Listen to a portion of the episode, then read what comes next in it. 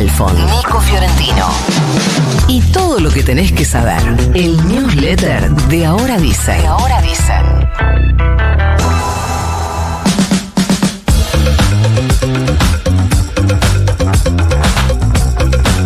Inflación de diciembre fue de 25,5, más del doble de lo que fue el peor número del gobierno de Alberto Fernández. Digo esto porque es cierto y es obvio que el gobierno anterior dejó un piso dramático de inflación. La devaluación de este gobierno y los aumentos que a su vez autorizó, igual ya están haciendo lo suyo. Así que esto de que todo le corresponde a uno o al otro, mmm, qué sé yo, es un poco más complejo. Así que la inflación alcanzó el 211,4% en la totalidad de 2023, el dato anual más alto desde el año 1990 y la mayor inflación de Latinoamérica, aunque del mundo. Ayer por la mañana Javier Milei había dicho que si la cifra era cercana a 25% representaba un éxito tremendo y así fue, pero lo del éxito es solamente el modo absurdo de relatar las cosas que tiene este gobierno. El rubro de mayor aumento fue mm, lo que se conoce, esto en el mes, como bienes y servicios varios, que subió 32,7, esto producto de las subas en artículos de cuidado personal. Le siguieron salud, 32,6, impulsados ob obviamente por la suba de medicina prepaga, pero también las subas en medicamentos, y transporte 31,7 por las subas en combustibles. El rubro con mayor incidencia en todas las regiones del país fue alimentos y bebidas no alcohólicas, que subió 29,7, pero en un ratito tendremos más detalles de la mano de Flor Gutiérrez. Ayer fue el tercer día de debate de la ley Omnibus en el plenario de comisiones de legislación general, asuntos constitucionales y presupuesto y hacienda. Recordemos que el gobierno cuenta solo con 38 diputados, por eso está buscando recabar apoyos en los bloques opositores que piden algunas modificaciones al proyecto y posponer una parte de los temas para las sesiones ordinarias. Las extraordinarias terminan a fin de mes, las ordinarias empiezan en marzo.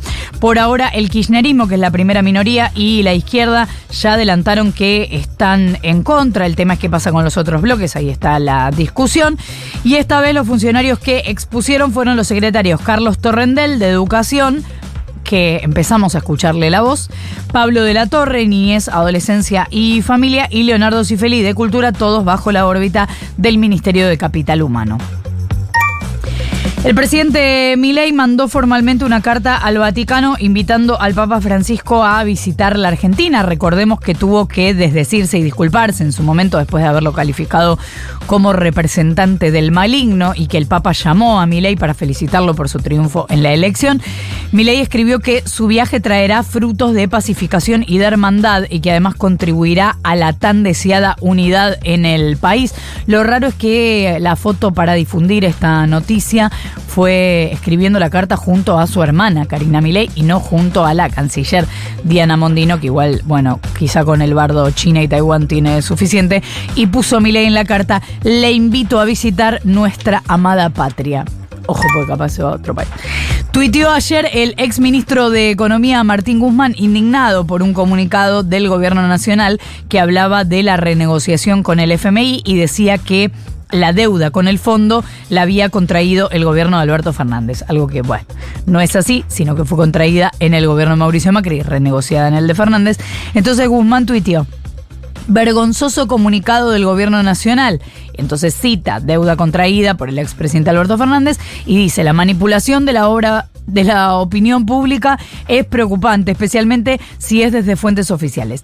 Toda la deuda con el Fondo Monetario Internacional, cada dólar, la tomó el gobierno de Mauricio Macri entre 2018 y 2019 y lo hizo sin pasar por el Congreso Nacional. Fue el endeudamiento récord histórico de una nación con el FMI, un préstamo que además se usó principalmente para un salvataje a acreedores privados de deuda insostenible, que luego hubo que reestructurar, y para darle salida a la Argentina a fondos que habían ingresado antes con fines especulativos, situación que ese mismo gobierno propició. Lo explicó él, para que lo vamos a explicar nosotros. Al menos 60 estudiantes de universidades nacionales con carreras científicas, tecnológicas y de arte que trabajaban como divulgadores en el Centro Cultural de la Ciencia, dependiente del ex ministerio, que ahora es secretaría, reclaman la apertura de la programación de verano, que fue cancelada por este gobierno. Y para protestar por esto, mañana van a ser las actividades previstas en el Parque de la Ciencia, pero las van a hacer en los alrededores del museo. La suspensión del programa de verano derivó en la presentación de la renuncia hace una semana de la titular de Museos, Exposiciones y Ferias, Guadalupe Díaz Constanzo, y el centro de divulgación quedó desde el cambio de gobierno bajo la órbita de la Subsecretaría de Ciencia y Tecnología, perdón, de la subsecretaria Paula Nariñac que depende de la Secretaría de Innovación, Ciencia y Tecnología, que integra la estructura de la jefatura de gabinetes de ministros. Un nene de un año murió en la ciudad formoseña del Colorado cuando se cayó, se cayó un árbol durante el temporal de intensa lluvia, fuertes ráfagas de viento que se registró esta vez en gran parte de la provincia de Formosa. De esto hablábamos recién cuando hablábamos del fenómeno del niño. Durante el temporal hubo anegamientos de calles en casi todos los barrios de la capital de Formosa. El servicio eléctrico se vio interrumpido. En muchas zonas todavía no recuperaban el suministro. También hubo cientos de personas evacuadas en las ciudades de Reconquista y Vera, en el norte de la provincia de Santa Fe, que desde el domingo soportan registros históricos de lluvias que anegaron amplias zonas de los dos cascos urbanos. Y otra situación grave eh, con evacuaciones e inundaciones se dio ayer en Jujuy y en Corrientes, otros dos territorios con consecuencias serias del temporal de las últimas horas. Hubo nuevas identificaciones de desaparecidos en el Pozo de Vargas, en Tucumán, la fosa clandestina más grande del país que funcionó durante la última dictadura.